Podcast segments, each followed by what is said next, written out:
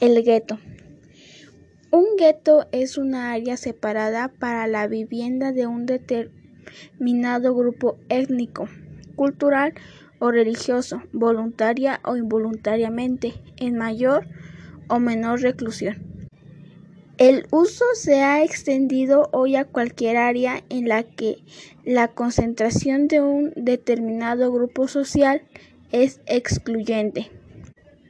Muchos judíos murieron en los guetos, si bien no hay pruebas de que fueran creados originalmente para el propósito específico de matar judíos, o que durante la guerra los nazis procuraran transformarlos en lugares de exterminio. A los nazis no les preocupaba el elevado número de judíos que morían en los guetos de hambre y de enfermedades.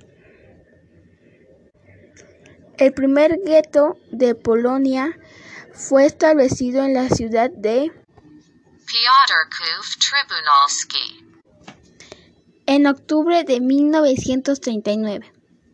Apenas un mes después del comienzo de la guerra, el 30 de abril de 1940, se delimitó un gueto en la ciudad de Lodz. El gueto más grande de Europa fue de Varsovia, establecido en noviembre de 1940, que en solo cuatro meses, para marzo de 1941, alcanzó su número máximo de 445 mil habitantes. En otras zonas, los guetos fueron más tardíos.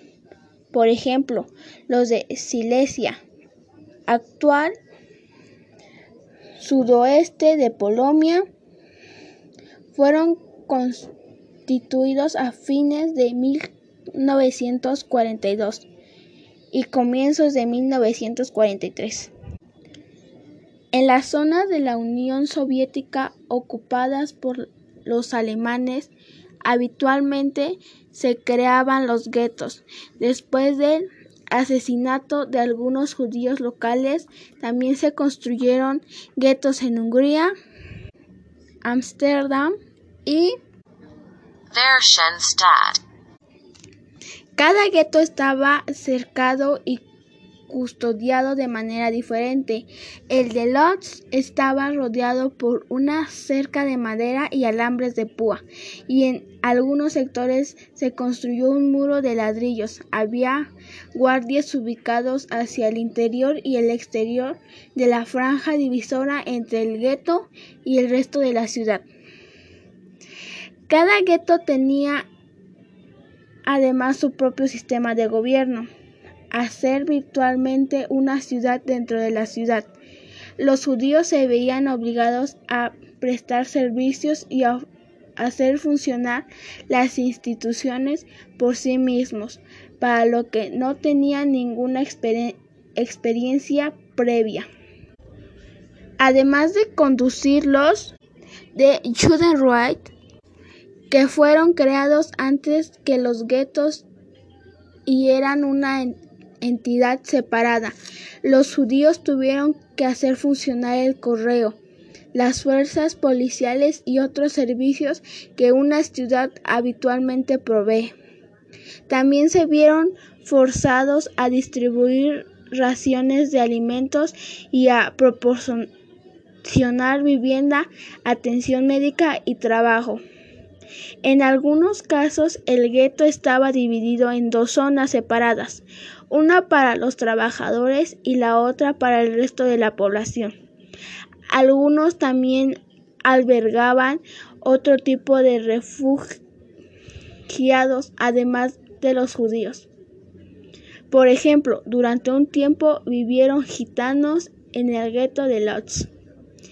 Los nazis utilizaron diversas denominaciones para referirse a las zonas donde se obligaban a residir a los judíos. En la mayoría de los casos utilizaban el término gueto, sin embargo, en algunas ocasiones llamaban a esas zonas secciones residenciales judías. Gueto de Varsovia. En noviembre de 1940, 380.000 judíos fueron hacinados dentro del gueto de Varsovia. Más de 80.000 personas murieron a causa de las terribles condiciones que reinaban en el lugar, especialmente amontonamiento y hambruna. No obstante, artistas e intelectuales continuaron sus actividades creativas. En julio de 1942 comenzaron las deportaciones a los campos de exterminio. En Varsovia, los nazis establecieron el gueto más grande de Europa durante la Segunda Guerra Mundial. Antes de la guerra habitaban la capital de Polonia unos 375 mil judíos, casi un 30% de la población. Inmediatamente después de la rendición de Polonia, los judíos de Varsovia fueron sometidos a ataques brutales y reclutados por la fuerza a realizar trabajos forzados. En noviembre de 1939 se legislaron las primeras medidas contra los judíos.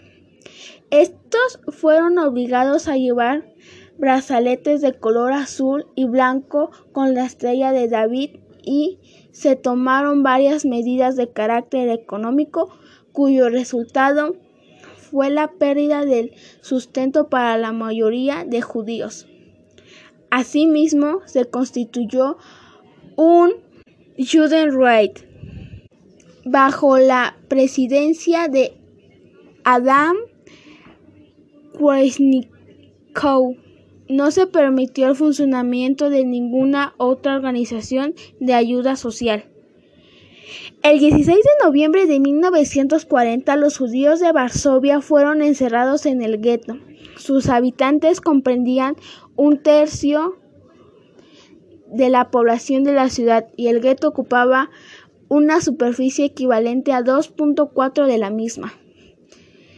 Las murallas del gueto no lograron paralizar la creación cultural de sus habilidades intelectuales, científicos y artistas. No interrumpieron sus actividades a pesar de las graves circunstancias que los rodeaban. Por el contrario, la ocupación nazi y la expulsión al gueto impulsaron a muchos artistas y creadores a expresar la tragedia que conmocionó su existencia. En el gueto funcionaron, bibliotecas clandestinas, el archivo Onyx Shabban, muchos movimientos juveniles e incluso una orquesta sinfónica. El libro, el estudio, la música y el teatro se convirtieron en un refugio ante la triste realidad que los rodaba y en una remembranza de días mejores. El haciendo gueto se convirtió en un foco de epidemias y mortalidad masiva, ante las cuales las instituciones comunitarias judías, especialmente de John Red y las organizaciones de caridad, fueron importantes durante toda la existencia del gueto de Varsovia. Murieron más de mil personas dentro del mismo.